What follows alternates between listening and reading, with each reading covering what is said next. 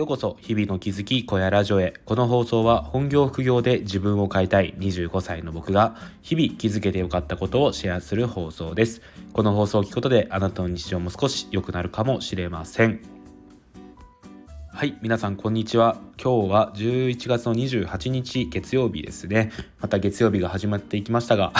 え、頑張っていきましょう。今週からもう12月に入るということでねもう1ヶ月っていうのは本当にあっという間ですね。うんもうね残り1ヶ月で2022年も終わりということで悔いのないように過ごしていきたいですねはい、えー、そんな感じで今日も小屋ラジオを話していきたいんですけど今日はライティングの話をちょっとしていきたいなと思いますはい。で、どういうことを話すかというと、まあ、テクニックとかそういうことではなくてですね、情報の鮮度がライティングは命っていうことをお話ししていきたいと思います。情報の鮮度がライティングは命。はい。ということですね。えっと、まあ、そうですね。いろんなトレンドっていうのが日々ある中で、まあ、それをいつ書くのかっていう部分っていうのはかなり大事かなと思っています。うん、やっぱりツイッター上であっても、えノートであってもブログであってもなんかこう自分の、え書きたいことっていうのがトレンドに沿っているかどうかっていう部分は結構意識すべきことなんじゃないのかなっていうことを思っております。まあ、例えば今だと NFT 界隈では格安ミントであったりとかジェネラティブとかホワイトリストっていうものが結構ね、トレンドになっていると思うんですけどやっぱりトレンドに合わせてそのトレンドに引っかかるようなことを書いていくっていうことは大事なことになってくると思うんですよね。やっぱりなんかその時その時その時で、えー、いろんなトレンドがある中でそのトレンドがどうして発生するのかっていうとやっぱりそれはですねいろんな人がそれに対して関心を持っているからなんですよね。っていうことを考えるとその関心を持っている分野について書くことによってよりいろんな人に見られやすいいろんな人に認知してもらいやすいっていうメリットがあるので書くことが大事、えー、そのトレンドに沿って書くことっていうのは大事になってくると思っております。はい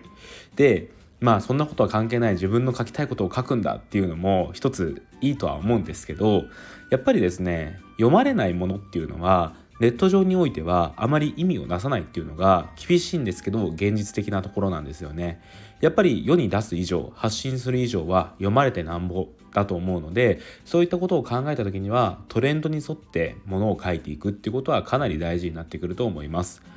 例えばクリプト忍者のアニメが流行ったらクリプト忍者のアニメの記事を書いたりとかホワイトリストについていろいろと流行り始めたらホワイトリストっていうのがどういうものかを書いてみたりとかコミュニティについていろいろと議論されているようだったら自分の好きなコミュニティについて自分なりの意見をツイッター上で書いてみるとか、まあ、そういうねちょっとトレンドに沿ったことを書いていくっていうことは結構大事かなと思います。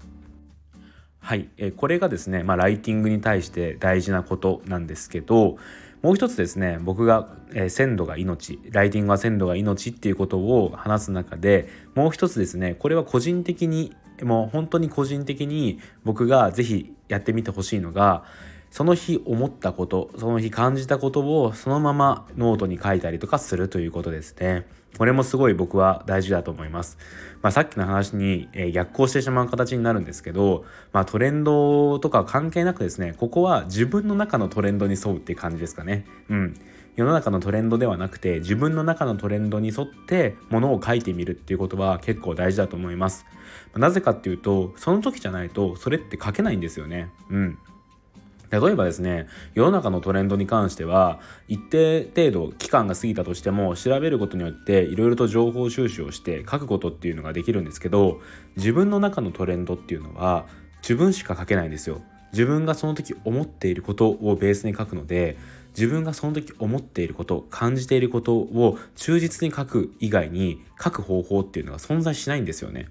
でやっぱりそういう自分がその時思ったことを書いていくことでなんかねこう自分の中の思っていることとか感じていることに何だろうなこう繊細になれるというかキャッチが上手くなると思うんですよね。どうして自分がこれで嬉しくなったんだろうとかどうして自分がこれで感動したんだろうとか悲しくなったんだろうっていうことを深掘りしていってそれを文章で表現するっていうことはとても僕としては尊いことかなと思います。そこでしか書けない表現があったりとかそこでしか伝えられないことがあるっていうので、うん、それをね自分なりに深掘って表現をするっていうことは、うん、あの誰にでもできることなんですけどなかなかやらないことなんじゃないのかなっていうことを思いますね。うん。やっぱりそういった点で言うと毎日書くとか、えー、毎日何かについて考えてみるっていう習慣はですねとても大事なことだと僕自身思うんですよね。でこういった大事だなって思うきっかけになったのが石川由紀さんが書いた「えー、各習慣」っていう本なんですけどこちらではですね、えー、その由紀さんが今までずっとノートを、えーと、会社の帰りとか、まあ、自分の隙間時間を使って書いてきたんですけどそれを通じてたくさんのファンができたっていうところについて書かれているんですよね。でそこでも同じようなことが書かれていてまあ、というか僕がそこから学んだんですけどその日思ったことはその日しか書けないっていうようなことが書かれていたんですよね。で全くその通りだなと思っていて徐々に徐々に自分の中の鮮度が落ちていってしまうんですよね。その気持ちの鮮度が落ちていくとよりですねなんかその自分のその時思ったこととは違うようなことしか書けないようになってしまうんですよね。ていうかこう陳腐化された表現しか書けないようになってくるような気がしていてやっぱりその時思ったことをその日または次の日に書いてしまうっていうことはとても大事なことなんじゃないのかなと思います。うんでそれはもう誰に対して書くというよりも自分に対して書くっていうような意識でいいと思うんですよね。自分がこういうことを思ったこういうことを大事にしているっていうようなそういうことを考えてただ書くっていうことが僕はすごい大事なことなんじゃないのかなと思います。そうやって自分の気持ちっていうのがぐちゃぐちゃになっているものを一つずつですねピースに当てはめていってあ自分はこういうことについて考えていたんだとか悩んでいたんだとか感動したんだっていうのを俯瞰してみるっていう習慣はすごい大事なんじゃないのかなと思いますね。うん。いやそれができるのがその日思ったことをその時に書くっていうことなんですよね。自分の中でのトレンドに従うっていう表現を僕はさっきしましたけど、まあ本当にその通りかなと思います。でそうですね僕自身ですね結構ノートに関しては、えー、更新するようにしていてまあねちょっと溜まったりもしてしまうんですけどなるべく自分がなんかこうすごい、うん、感動した瞬間とかなんかこう思ったことがあった時っていうのはなるだけその日もしくは次の日に書くようにしています。で僕今ですねちょっと結婚式昨日参加してきてそれがすごい自分にとってはいいものだったのでそれについてちょっとノートを書いているとこなんですけどやっぱり今日それもですね、まあ、今日中に書かないとちょっとまずいなっていう意識がありますね。うんやっぱり昨日の今日だから書けるんですけどこれが明日でいいや明後日でいいや1週間後でいいや1ヶ月後でいいやって思い出した時に書いていけばいいやっていう風になってくると書けないんですよねこれは。うん本当になんかそうですねある意味でこれはちょっと言葉が悪いかもしれないんですけど誰にでも書けるような文章になってしまうんですよね。うん、その時自分がどういうことを感じたのかっていうことに関してそれをですねこう真摯に受け止めて書くっていうことはその時にしかできないんじゃないのかなっていうことを思います。そういった点で言うとですね毎日更新をされているザ・シティでも普段からねこう仲良くさせていただいている芋虫さんは本当にすごいと思います。えっ、ー、と以前芋虫さんに直接お会いした時に芋虫さんがおっしゃられていたのが会社の帰りの電車であったりとかそういう電車の隙間時間を使ったりとかどこか、え時間を見つけて書くようにしていると言っていましたね。うんすごいなと思いますね僕はちょっと毎日更新ができていないところがあるんですけど芋虫さん本当に毎日更新をされていてすごいなと思っていますそして僕は芋虫さんの えっ、ー、とえー、ノートをねほとんど毎日読んでるかなと思うんですけどやっぱりねその日にしか書けないことを書かれているなっていう印象を持っていますね。もうね多分すでに芋虫さんファンの方はたくさんいらっしゃると思うんですけどそうやってですね日々自分が思ったことを書くことによってあこの人ってこういうことを思っているんだとか自分と同じようなことを考えているんだなっていうところが、えー、垣間見れてそれが一つ新しいファン作りのきっかけになったりするっていうのもまた一つ面白いポイントかなと思います。まあ、皆さんもよろしければですね、えーと、トレンドに沿って書くっていうことを意識してみてください。1つ目は世の中のトレンドに沿って書くことですね。これはそうですね NFT であれば今であればコミュニティであったりとかホワイトリストのことなんかについて Twitter 上で言ってみたりとかブログにしてみるっていうのがいいと思います。まあ、それだけ書くことによって読まれる機会も増えますからね。でもう一つが自分の中のトレンドに沿って書くっていうことでま僕としてはね今日の主題はこちらなんですけどま自分の中で思ったことをその日ノートに書いてみるそれを発信してみるっていうことを是非やってみてください最初はねなんかこう自分の思ったことを書くことに照れくささとかなんかそんなうまい表現が思いつかないっていうことになるんですけど徐々にそれも慣れていってなんかその表現方法とかもいろいろ覚えてくるようになってくるとすごい楽しくなってくるので是非試してみてください。はい、えー、そんな感じで今日の本題はこの辺で終わりなんですけど最後にですねいただいたコメントを3件返したいと思います。いつもコメントをしてくださり本当にありがとうございます。ではまず1つ目からですね、えー、1つ目はですねえっ、ー、と2つ前の放送ですかね。こんな人は愛されるっていうあの NFT コミュニティの立ち回りについてお話をした放送なんですけどこちらに関して慎吾パパさんからコメントいただきました。ありがとうございます。えー、初めて聞きました。小屋さん25歳だったんですね。若くて驚きました。ということではい25歳です。慎吾パパさんコメントありがとうございます。本当に嬉しいです。うんあの間もなく2ヶ月後ぐらいに26歳になるんですけどまあ20代目後半戦ということでいろんなことに挑戦していきたいなと思う今日この頃ですねまあ、この音声配信も一つなんですけどこういうことをね一つ一つ忠実にやっていきたいなってことを思っておりますはいでもう2件コメントいただいております。こちらが昨日の雑談の回ですね。こちらに関して2つコメントいただきました。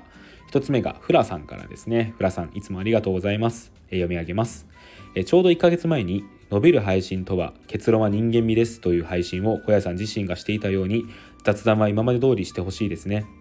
涙もろくて感動屋さんのところも小屋さんの魅力だと思っております。ということでね、フラさんありがとうございます。いや嬉しいですねこういうことをいただけ言って言っていただけるのが はいそうですね。あの確かに僕のねこの伸びる音声配信とは結論は人間味ですっていう配信を1ヶ月前にしていてあそうだったなと思いましたね。うん。いやまあ普段のこういうなんですかねちょっと誰かのためになるような放送を話す時も自分の意見とか自分の人間味の部分を出すように意識しているんですけど確かに雑談はよりその人間味の部分が出るかなと思っておりますので今後もうん。えーと、雑談はやっていこうかなと思っております。フラさんありがとうございます、えー、最後のコメントですね。ゆもみさんから同じ放送でいただきました。ありがとうございます。読み上げます、えー、小屋ファンとしては雑談会は必須です。有益な話は賞味期限があるけれど雑談には賞味期限がないと思うんだよな。ありがとうございます。いやこの表現そのままちょっとノートに使いたいですね。めちゃくちゃ素敵な表現ですよね。賞味期限がないっていうようなうん。確かになるほどなと思いました。確かにですね雑談っていうのは賞味期限がないですよね。まあ、今のトレンドの話にも似てくるかもしれないんですけど有益会っていうのはそれに沿って話すことが多いと思うんですけど雑談会っていうのはいつ聞いても確かにうん。なんかある意味それは無益なことが生きているような気もしますね。いや芋虫さん大事な視点をありがとうございます。うん。まあフラさん芋虫さんからこのようにコメントをいただけたので 今後も雑談会を定期的に配信したいと思います。まあ、普段の放送もあまり硬くなりすぎずにどこかこうゆるっと聞けるような放送を意識していきたいと思いますので今後ともよろしくお願いします。えこんな感じでですねいただいたコメントレターに関しては全て返させていただきます。読み上げて返させていただきます。えコメントはご自身のね名前が出るんですけどレターは匿名でも送れますので何か僕に聞きたいこととかあれば是非お気軽にレターも送ってくださいえっと、いただいた質問はですね、基本的に何でも答える方針ですので、まあ、NFT、ライティングとかに関係せずですね、何か僕に対して聞きたいことがあれば、ぜひレターを送ってください。はい、えー、そんな感じで今日の小屋ラジオ終わりたいと思います。ここまで聞いてくださり、本当にありがとうございました。それではまた明日。バイバーイ。